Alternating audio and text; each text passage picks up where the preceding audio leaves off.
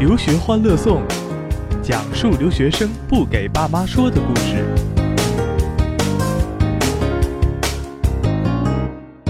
留学欢乐颂，今天是个激动人心的日子。一看日历，发现去年的五月二十号，差不多就是今天这个时候吧。呃，反正咱们这个节目是录播，别人也不知道我们是什么时候往上传的。呃啊，这轱辘掐了别播啊！请掐了。说留学欢乐颂竟然走过了这一年的风风雨雨，到今天刘欢也迎来了他第二年的第一期。我们我们不知道这一期要不要做一个有仪式感的东西啊？交给我们的导导播了。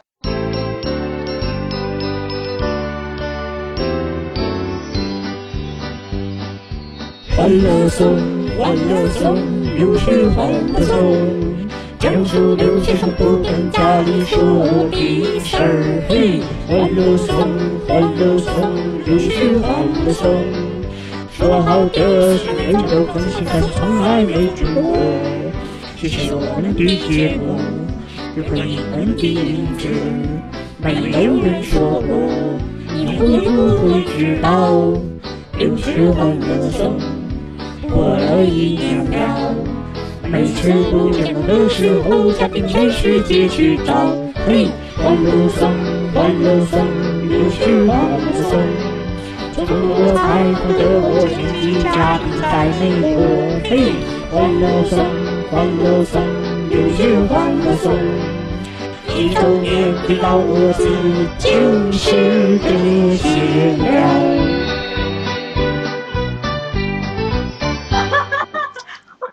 天呢，请到了两位难得的这个什么，我差点说《神雕侠侣》啊，请到了两两位这个留学伉俪啊，我觉得是都是我的偶像啊。一位是咱们的老朋友宁姐，一位是 Hello，大家对好呃宁姐，还有就是宁姐背后的龙哥啊，姐夫。呃呃各位听众朋友，大家好。好，我们来我们来到 这个这个组合呢，能会笑你看我今天。这个组合。哎，没问题啊。今天呢，我觉得请到二位这一晚，我们都是留学生，我们因为一个共同的主题聚在了这里。这两天有个新闻在刷屏啊，就是有位小姑娘啊，在美国人面前，在在大学的毕业典礼上，呃，说美国的空气很香甜，不由自主的让我也回忆了一下当年美国的空气到底是什么样的空气，我感觉是一种。说起来似乎是一种那个地毯的清洁剂的那种香甜的感觉，就涌上了我的这个这个这个脑海脑海里啊，有那个龙这种感觉。老老龙印象中的空气是什么？在 UConn 的空气是什么？淡淡的忧伤，淡淡的忧伤。说正常一点，说正常一点，马粪味儿，马粪味儿，哦，还有花粉，花粉，花粉和马粪味儿，花好不好？粉和马花粉、嗯马粪味儿，也容易空气过敏啊，是吧？对我们，因为 UConn 是农校出身啊，后面就一大片山上全是马呀，然后你要上那边逛一逛，就是有马味儿啊，有毒也很。香甜，香甜的马粪，嗯，是吧？我觉得嗯咱们一说起实实话说啊，就被前两天小姑娘这个这一句话勾起了我们，我们这这一晚都是回到了当年啊，回到了好多年前，呃，这回到了这个仿佛在昨天，是吧？我们感感觉到了在美国的那种空气很新鲜啊，这么人民很淳朴的感觉。对，其实说到这儿啊，我觉得今天就想真的是借二位这个留学夫妇啊，呃，咱们咱们坐在这里啊，聊一聊呢，就是你说作为一个留学生，我在想象一个话题啊，就如果有一天你的学生突然就被邀请上了讲台，要求你做一段毕业典礼的发言。或者做一段有关自己故乡的介绍，哎、你觉得这个问题如果真抛给你了，你会怎么来设计你，或者是怎么来去介绍自己的家乡啊？不管就咱们就不管是自己的家乡也好，还是说学校也好、母校也好，还是以前出生的地方，还是祖国也好，不可能是一个完美的，这是肯定的。它肯定有它的好的地方和你认为就是说非常不满意或者提需要提高的地方，但是你不不应该在这样的一个场合或者平台下只去看到他的缺点，去对比这样。我觉得嫌弃自己出身的一个孩子或者一个人的话，从胸怀或者眼界上来讲，应该是短的，目光短浅，将来也不会有太大的成就的。我说的可能有点 mean，但我真的是这么觉得。呃，怎么说呢？呃，或者换个角度来说啊，嗯，呃，龙哥，你觉得在国外的话，那那些老外啊，那些美国人呐、是不是都对中国产有一些所谓的偏见啊？就像我，我觉得，我觉得，我觉得对美国人也有一些也有一些偏见。我觉得美国是属于那个地儿大人傻，钱贼多，也是当时我在美国我有这种感觉。我觉得这帮人，我在加州嘛，我就看周围的美国人，我感觉都挺傻傻的。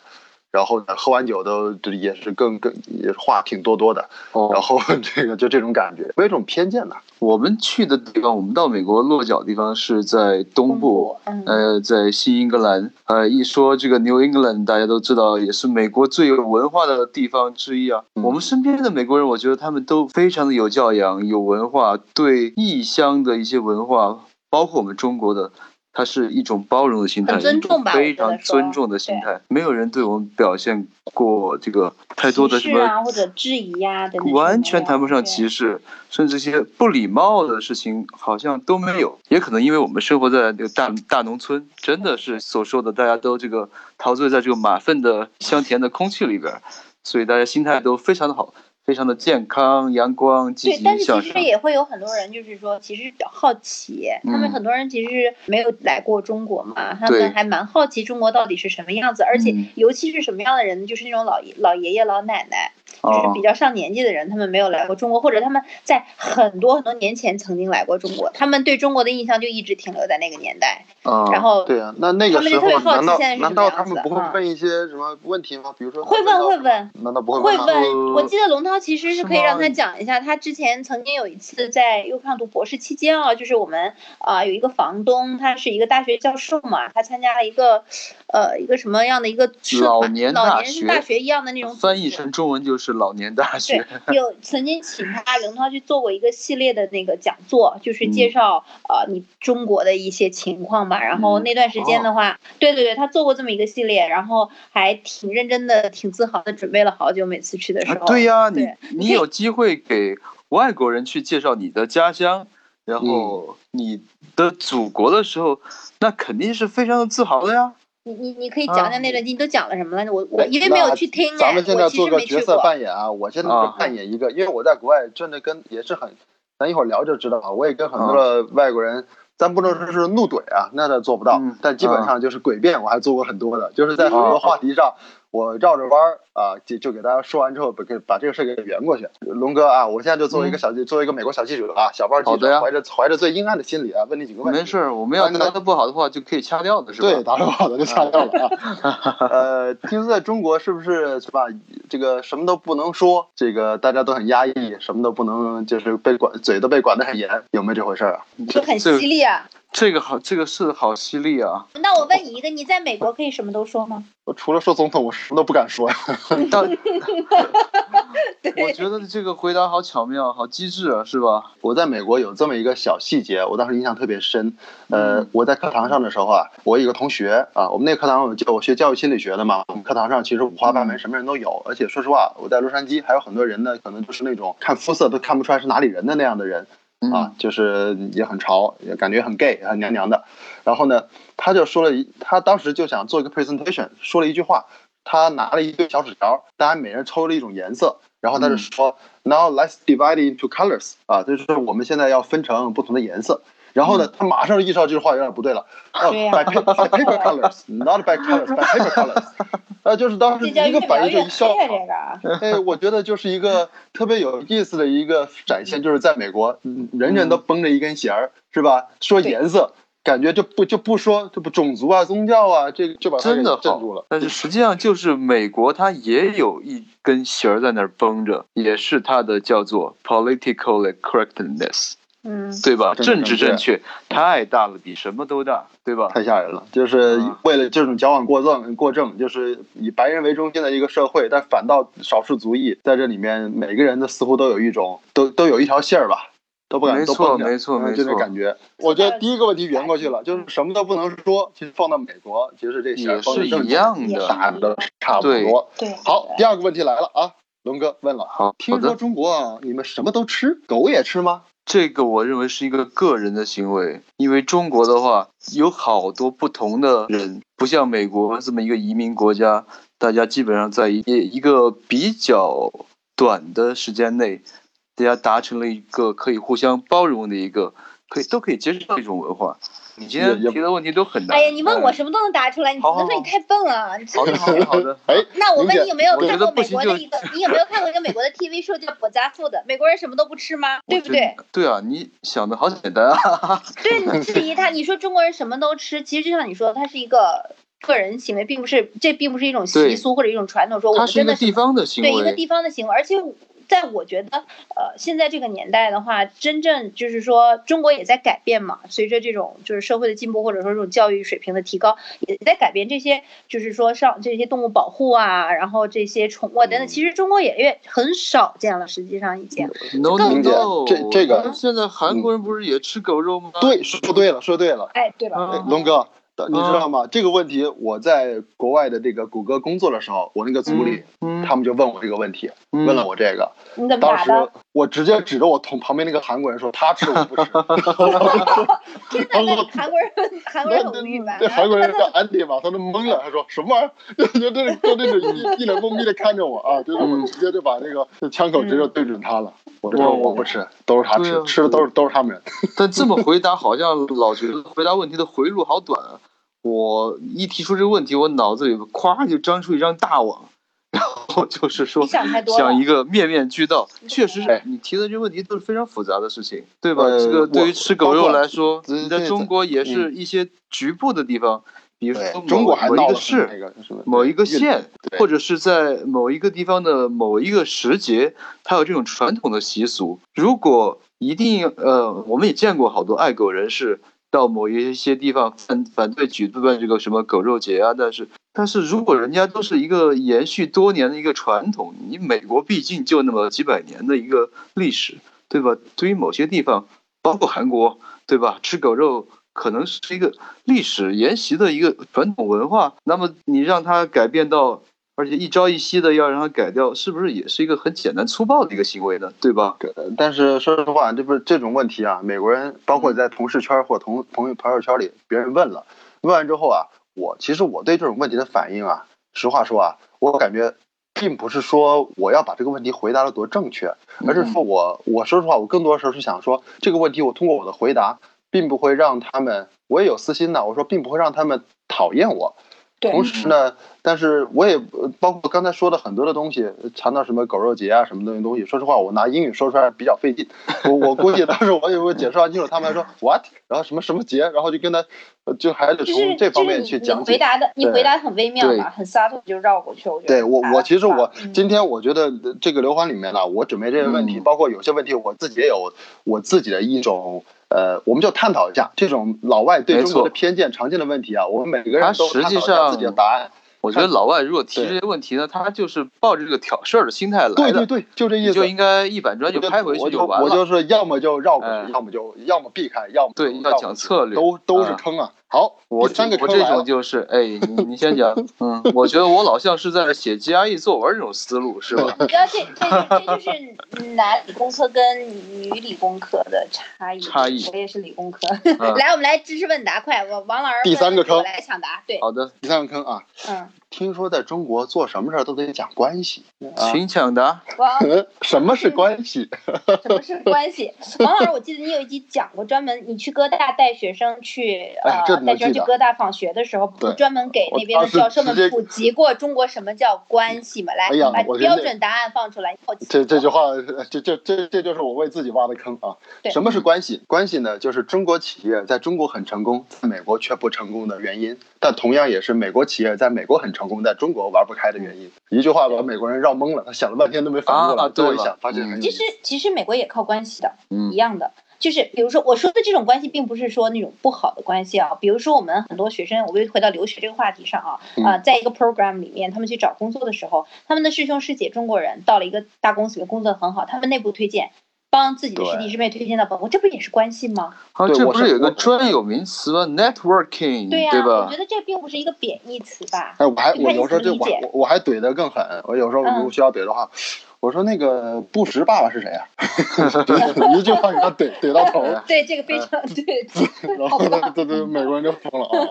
关系关系，对对对，但其实我一直觉得是这样的，因为可能我们三个都是留学生嘛，在有些问题的看法上是比较相似的。我们就说回到国内的这个就业，就说你说关系，实际上可能会有些呃场合或者这种就是 networking，它会给你带来一些优势，那关系。但归根结底，如果你没有这个本事，你没有这个能力，有这个关系也是没有用的。最根本的还是这个能力问题。对，有了能力，有一定的关系，它其实是帮助你。我并不觉得这是一件特别坏的事情，对吧？前面三个问题啊，我觉得都是第一关啊，后面问到一些，说实话是直扑痛点的问题了。三个问题啊，食品、空气和水。你说这老外要是真问到这了，咱咱咱实事求是呢，还是说空气很甜呢？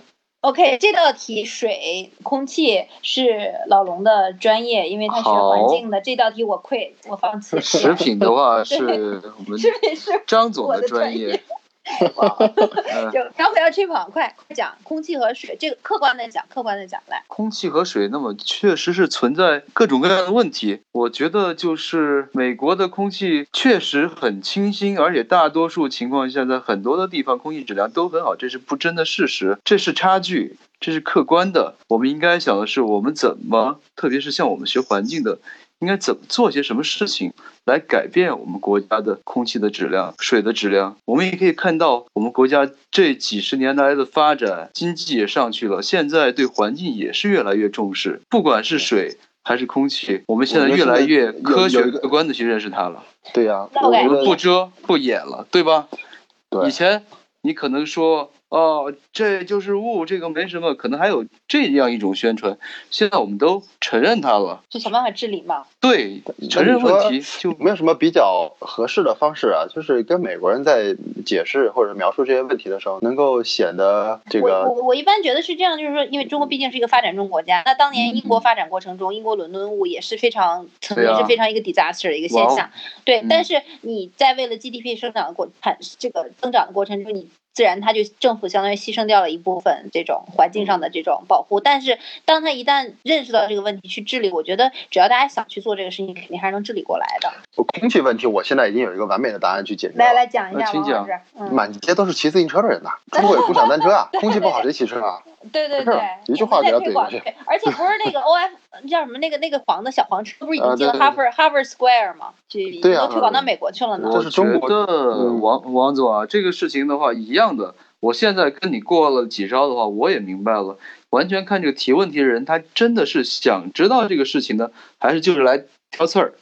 就是来挑刺儿的话，真的一句话给他怼回去，也就不用理他了，完了，是吧？好多时候我都想一句话给他怼回去，因为说实话，这在国外啊，很多老外嗯跟你聊中国呀、都是、嗯怎么说呢？都还别说老外，我告诉你，还有一一类人，就是美国的嗯所谓的 A B C，、或者说是早年间嗯可能怀着一点点情绪到达美国的人，嗯他们其实在国外有时候还还会特别欢迎那种是吧？就是跟我一起来批判的，带着批判的眼眼光啊，带着这个这个拍马屁的这个视角来到美国的这种感觉的态度。说白了就是中国学生在国外有时候会发现，你所面临的真正的刁难，其实并不来自于什么黑人白人，往往是来自于跟你一样相同肤色，但是却有不同生活背景的华人。但他们其实有时候会有我们之间可能会有更多的这个说不清道不明的一种交锋和一些关系。这我觉得从这一趴总结出两个战术，第一个呢就是像龙哥这样啊，一个问题来了，你都是有一种 GRE 作文的雄辩的气势，对甭管他、嗯他可能到最后发现不行，这个对手不好对付，我挑个软柿子捏一捏，找个 找一个耳根子软的，就是说，在思维考虑问题的深度和复杂程度上，根本就跟他不是一个档次的。对，这是第一个，用用这个高降维攻击打击他。还有一种呢，就像我这样，反正是不不多废话，是吧？一句话把这个一招就给他拨回去，或对者说一句话给他怼回去，也不废话。这这真的这真的是理工科跟文科生差别特别大，真的就是我在这儿作为第三方，对，就是王老师跟龙老师，你们两个可以好好交锋一下，可以讨论一下。哦，这个嗯 style 真的好差别好大。呀好，咱们进段广告啊。们，留学欢乐颂就要开始啦！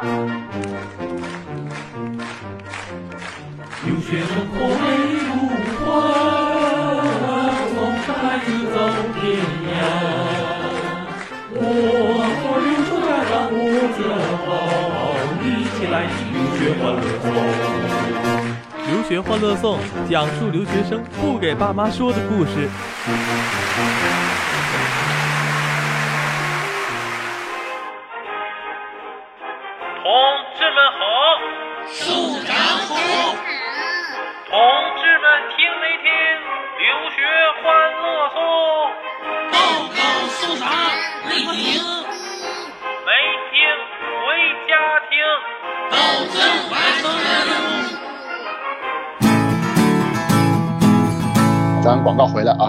看看咱上一趴聊到这个，说中国学生在国外，我觉得真是啊，很多时候啊，咱们遇到的问题啊，并不是来自什么黑人、白人、这个这个墨西哥人，更多的是咱们自己人。因为到了国外，你会发现，咱们自己中国学生都分了分分成了不同的阵营，说着不同的话，然后甚至有一些对同一个问题有不同的解读和看法，有的可能我们听起来觉得有点儿是吧不合时宜。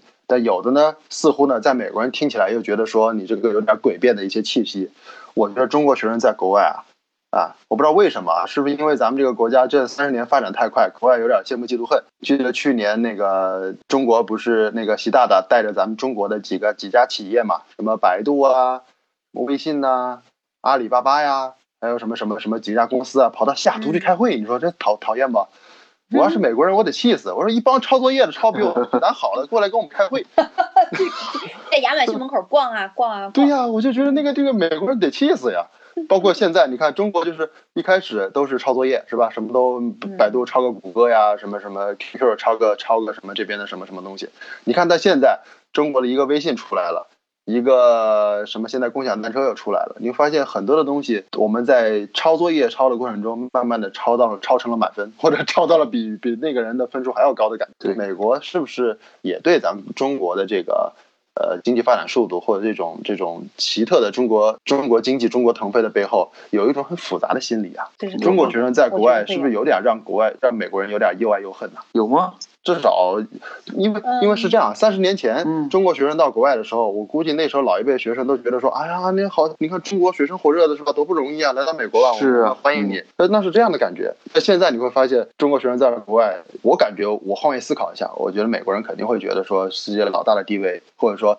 看到中国的学生个个的又能学是吧，又能白话又能说，到底是 向你示好呢，但还是对你保持警惕呢？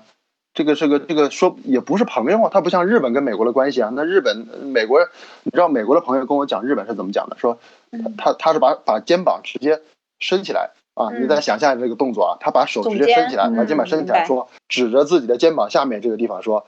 日本在我们 under the arm，就是 日本，日本就在这儿，我们老干，我们小弟这好狠哦。就只是这么说日本啊，对着我说说日本就是日，不用跟我提日本，日本就是我们小弟。但是中国肯定这个东西既不是他的小弟，但也不是他的兄弟，但也不是敌人就是这种很复杂的情感。中国学生，我觉得，嗯我觉得中国学生在美国人眼中，从从留学生角度来讲啊，这可能又回到我们的老本行了。大部分的美国人会觉得中国学生还是第一相当的聪明，然后第二非大部分啊，大部分非常的勤奋，第三非常的害羞，应该主要这三个特比较腼腆主要是这三个特质吧。然后，那么也会有现在越来越多，也会有一些学校。就会给人感觉是有钱富二代，比较炫，哦比较跳。现在其实变化还蛮大，我觉得跟我们三个留学的时候那个年代的留学生还是有很大的变化的。哎，你是你是博士嘛？土博士是这样，穷博士是这样的，不用再回忆这段悲，惨经历了。对，，对王老师，王老王老师是南南加大的硕士，跟你不是一个哦世界这个样人。对，嗯，不不不 一样，我我也是天天蹭教会那种的。嗯反正这确实不一样。现在见那么多学生在国外，但是说实话，这个环境也是变得越来越复杂，是吧？美国人看中国，这美国看中国，美国人看中国学生，中国学生看其他中国学生，这个东西因为呃越来越多样化，这里面的复杂程度越来越高。但反过来，我觉得有个话题也挺有意思的，就是现在啊，因为我我爱人也在大学工作嘛，我在沈阳啊，这还不是一个中国的什么一线发达城市，是吧？就是这种在沈阳一到街上，我前两天你知道我参加个什么活动吗？就是沈沈沈阳留学生在中国的一个这个福音歌唱大赛，嗯，就是一帮黑人在教堂里面哦玩、嗯玩那个玩那个这个好声音啊，就是唱歌。哦 呃，我当时就听完之后，全场就我跟我朋友三个中国人，然后大概全场有一百来个黑人学生。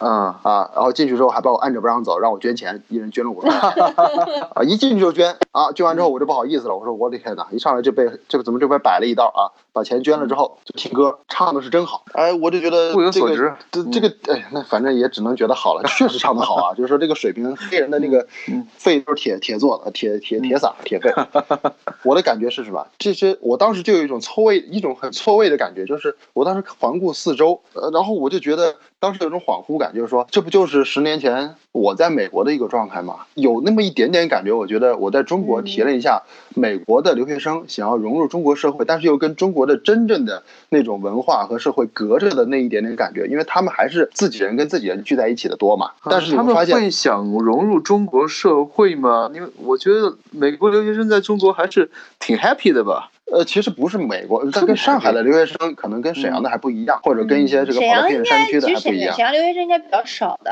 还相对。而且他们不是美国的，说实话，很多人他们不知道哪里来的，打扮的啊肯定我也不知道是哪里来的好像是什么什么马里啊，什么毛什么什么非，反正是非，就是说他们也是代表的这个非洲的形象，或者说那个嗯他们国家的形象。我感觉他们还打扮的还挺洋气的。更有意思的就是，我跟他们都是说可以拿英文，而且更多的是也是拿嗯中文可以交流的，他们会说中文。嗯。啊，说的当然也不那么好了，但是我觉得啊，我作为一个我算是地主吧，是吧？嗯我就跟他们聊，我跟这些留学生聊，我就感觉其实我并不是那种很复杂的感觉。我感觉美国人也许看中国会很那个，但是我一听他们来自于什么什么非洲小国家的时候，我就觉得有一种世界人民大团结的这个友好感。我就说，哎呀，在这住不住得惯呐？吃的好不好啊？Do you love the food here？是吧？就直接直接就嗯吃的开始聊起。我不知道这个明姐和龙哥怎么看啊？我发现就是在中国混的老外啊，我觉得好像还挺好混的啊。他们只要我们中国人民，对吧？我们挺宠着他们的啊。对啊，他转两句中文，然后说啊，对中国菜好吃，我感觉就我感觉就我我就恨不得请他吃顿饭的感觉。我觉得这这个是中国人的一个传统的我那个。们很热情，很好对中国。人实际上从传统文化上来讲还是很好客、很热情的，而且包容性其实是很强的，真的是这样。我们远就是我们一般不管对外国人也好，对中国人也好嘛，只要来的都是客嘛，对吧？我在，嗯而且而且我发现这也反映一个文化的差异啊，就是我到国外吃点什么好吃的，或者别人邀请他做客，厨艺肯定是一般了，真不说别的，就厨艺肯定一般，就做的可能精致点。我也去人家吃饭，我也邀请别人，那时候当学生邀请那个国外的一些学生呃朋友来我家吃饭，我去别人家吃饭的时候，我就反正是好吃不好吃，我就说嗯还不错，挺好吃的，是吧？可能语言上表达或者说情感上表达，并没有让美国人觉得说我是有多么爱这个食物，因为中国人嗯情绪表达语言本身肢体语言就少，对，肢体语言就少，加上语言是呃英语是第二语言，所以在表达一个对东西一个喜爱和热爱的时候啊，往往是是表达的就是有点含蓄的，嗯，是吧？就是不是那么不是那么热情的，所以这可能也是一个文化差异。结果那个同学跑到我这儿来啊，我做了个什么菜？我是做了个茄盒啊，还是做了个什么菜啊？他给我吃了一个，说我能带走吗？我就觉得我说好直接啊！受宠若惊的感觉是不那我是？不是，关键是我这我还没端上桌子，他问我能不能带走。没你说我他妈端端上上桌子之后，我敢不敢？我还我都不好意思吃，我都。我说行行，留给你带走吧。说中国学生啊，中国人太我们我们的文化里，我们真的是嗯，其实挺为对方考虑的，是一种是克己克克己，但是去这个是考虑周全的文化是，这样子的，集体文化。所以反倒这个东西会让，嗯这其实上本质上实际上都是好事儿。我们为对方考虑，让对方觉得好，但是这是美国人他会觉得说，你不要暗示我啊，你要有什么事儿要跟我直率的。中国人比较擅长换位思考，我觉得是这是中国人的特点。是的，美国人呢又比较擅长那种叫 candid，叫坦率沟通对对啊。这个两种文化碰撞在一起的，一个老换位思考，一个老坦率沟通，最后就我这被 我就感觉我这被他逼到墙角了。互相适应吧，很多时候。换位思考一下，是吧？咱们中国学生到了国外，很多美国人他实际上是靠认识中国学生来丰富自己对中国的理解和和对中国的见识。哦，是的，他也没机会去中国，是吧？有几个说但是你看到一个，看到龙哥，看到明姐，他会他会觉得说，呃，中国的这个来自南京的这个学生或者来自南京的夫妇，哎，是这个是这个样子的。见到嗯我们，完全嗯感化了我们在美国的房东。哦，这我是靠厨艺，厨艺这个就是争争得了他的这个热爱，我觉得而且。他确实是有了我们做他的房客之后，他以后把他的房子基本上都更倾向于租给中国的学生，而且从此之后每隔两三年都要到中国来一趟，行程中肯定有一站是来看我 应该他他现太棒了他是！四一年，他应该是七十五岁了吧？他去年前年嗯前年的时候是最后一次来中国，然后他基本上来过四五次了吧？嗯，呃，之前因为在美国的时候，我在他那边住很久，然后基本上是每天是跟着我吃中餐的，嗯然后真的是就对中国充满了那种好奇和兴趣，所以他现在基本上隔个两年就要过来一趟。对，然后现在身体年纪大了，有点有点飞不动了，然后又得了癌症，然后做手术什么的，所以我们可能这两年再过去看他，就这种。所以我觉得我应该算旅游大使了吧，就 把这个一个美国就是这样啊所以所以把一个特别说咱们每顽个固的，对他特别顽固，实际上特别 stubborn 的一个老头儿，改变了他对很多事情的看法，我觉得还是挺啊挺，有意思的 stubborn 情。当然只是那种就是性格上的固执，并不是说对中国会有看法。他美国人的话，他受过一些呃比较高等的教育，他是非常 open minded 的，他哦乐于去认识新新鲜的事物，包括他他什么都他之前什么都不吃的好不好？这个不吃那个不吃，美国人是啊这样的，我这个不吃，我这大家最后现在什么都吃好不好？对啊，我说只是性格上他比较 stubborn，、嗯，但是他在思想上他是非哦常包容的。这一点确实。你有没有发现，越是这种没有知识、缺乏文化背景的人，哦，他越挑三拣四，他越觉得什么都跟我的不一样，然后越容易搞地域歧视，对吧？就是天哪，龙涛啊，你你真的这真的是个 nerd，我就说我们俩上节目肯定不行。不不非常好，我觉得这期节目聊的很开心。调调剂一下你们的这个气氛，确实是这样子的。我很棒啊，夸我一下。啊，你好。